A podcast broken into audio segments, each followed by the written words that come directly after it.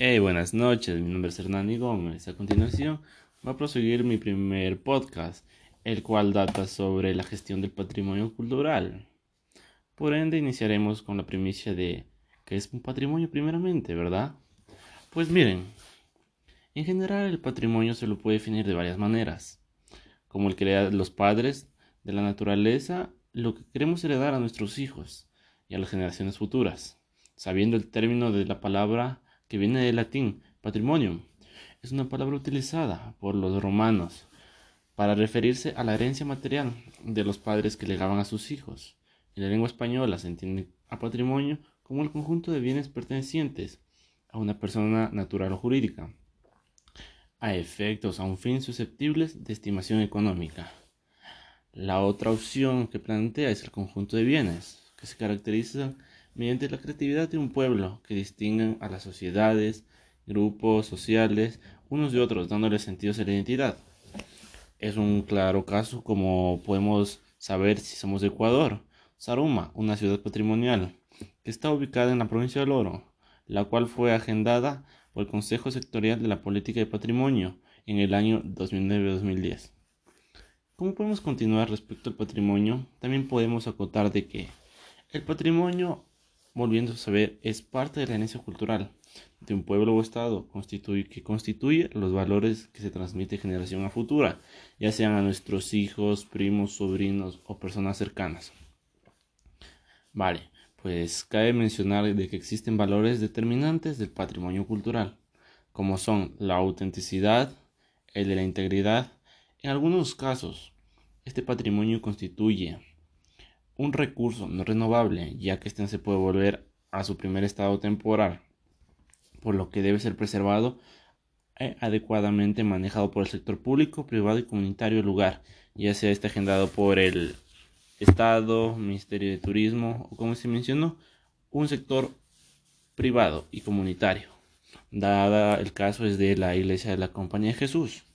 En las cúpulas una se destruyó hace unos años por el coste de un terremoto y como está regido por las asociaciones o entidades del gobierno que relacionan al patrimonio cultural, es imposible volverlo a rehacer y más está solo hecho su base.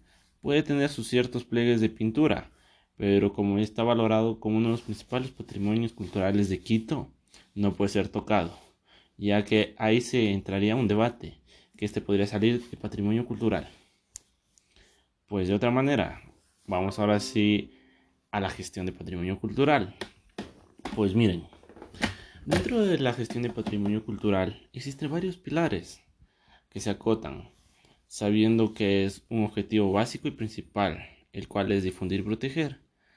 Pues miren, como bien, como viene sabiendo, es nuestro que nosotros tenemos temas de patrimonio. Antes de plantear cualquier otra cuestión sobre patrimonio, tenemos que tener objetivo tenemos que tener un objetivo claro. Ya como lo antes mencioné, ese es el objetivo. Por ende, todas las actividades públicas o privadas en relación con el patrimonio cultural deben ir enfocadas en dos objetivos, los cuales son nombrados como proteger y difundir.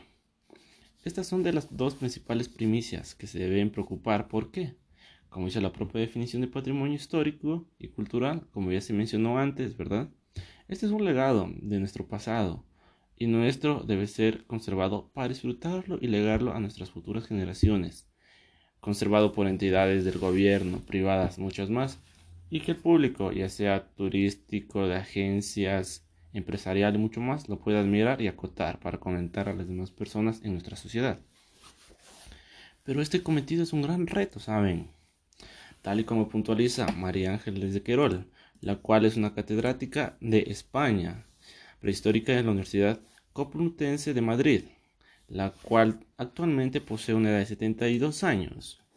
Esta nos dio a conocer que contamos con cuatro herramientas principales para conocer, planificar, controlar y difundir la gestión del patrimonio cultural. Pues no. De primicia tenemos el conocer. Y muchos se preguntarán, ¿conocer qué es sobre patrimonio cultural? Pues aquí está su respuesta.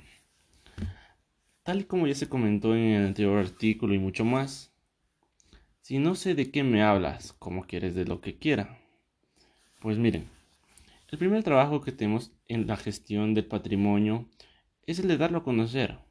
¿Cuántas veces se ha venido gente de otros lugares para mostrarnos nuestros propios patrimonios locales?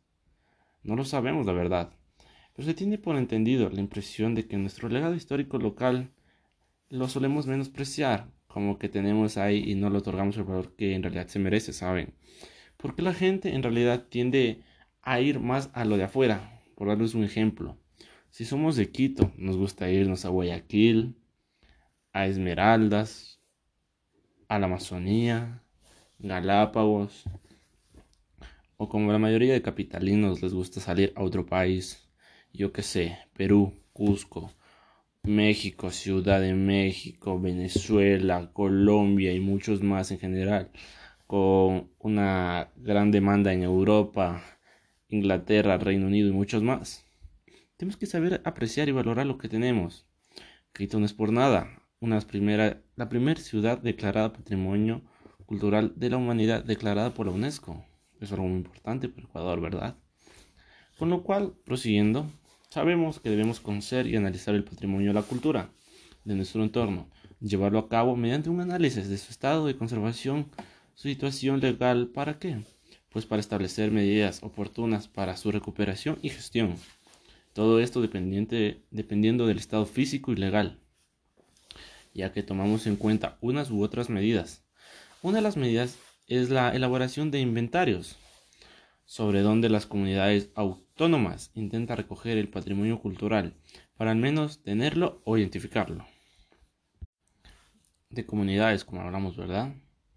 De comunidades, pueblos, parroquias y demás, se pueden mencionar los juegos tradicionales, los cocos del Chaupi, de una parroquia que está ubicada en el centro de la serranía ecuatoriana, la cual es como las canicas, pero se lo juega con rulimanes de tractores o imanes.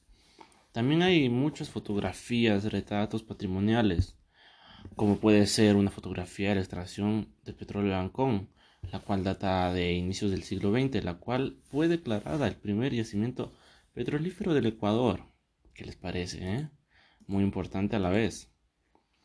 Con esto se puede decir que una de las medidas institucionales, ante todo, está la labor de darlo a conocer y educar a la sociedad local del patrimonio, para lo cual vamos a planificar, ¿verdad? La planificación es la medida más apropiada para afrontar nuestros futuros problemas y evitar intervenciones innecesarias en el patrimonio, ya sea por entidades del Estado, gubernamentales o no gubernamentales.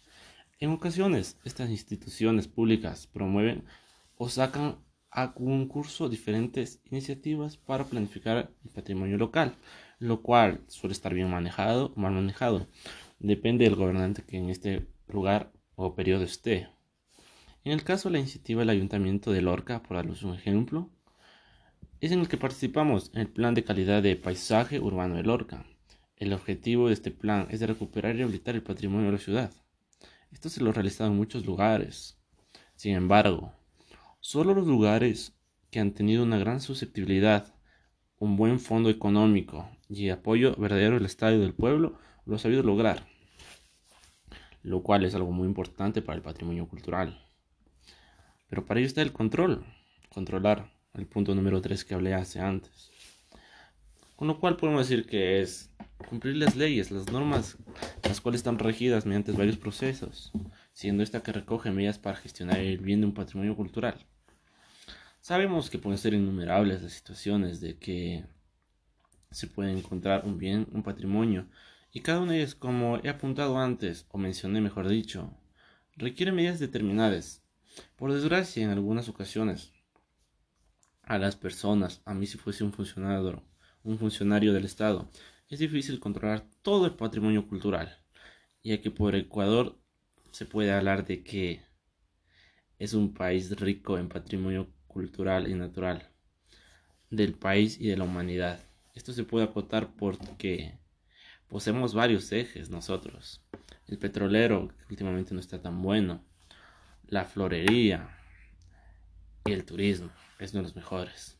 Por ende está en parte nuestra difundir toda la riqueza que tenemos, indiferentemente de donde estemos, a través de plataformas, internet, redes sociales, periódico, el boca a boca, para que este patrimonio no se vea mal. se pueda conservar.